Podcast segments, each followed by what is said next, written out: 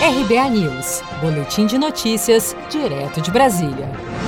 O novo imposto sobre pagamentos, que está sendo elaborado pela equipe econômica do governo federal e que foi batizado como nova CPMF, deverá incidir sobre todas as transações financeiras e não apenas sobre operações digitais. A afirmação foi feita pela assessora especial do Ministério da Economia, Vanessa Canado, nesta quarta-feira, em uma live promovida pelos jornais O Globo e Valor Econômico.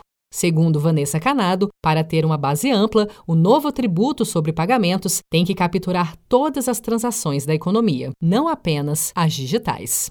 A contribuição sobre pagamentos, uh, ela ganha uh, uh, uma nova conotação em relação à CPMF por conta da digitalização da economia.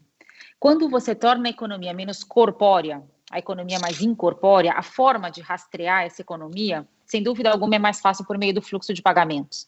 Então, essa é a ideia que está na cabeça do ministro. A legislação está sendo desenhada para refletir esse novo mundo digital rastreável através das transações financeiras.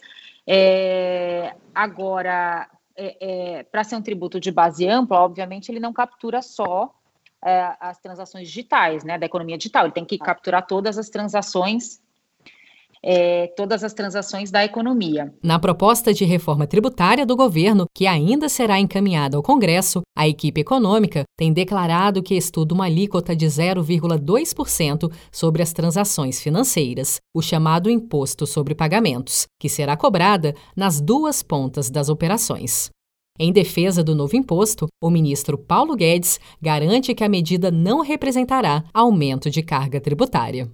Seja para conquistar sonhos ou estar seguro em caso de imprevistos, conte com a poupança do Sicredi. A gente trabalha para cuidar de você, da sua família e proteger as suas conquistas. Se puder, comece a poupar hoje mesmo. Procure a agência Sicredi mais próxima e abra sua poupança. Sicredi, gente que coopera cresce.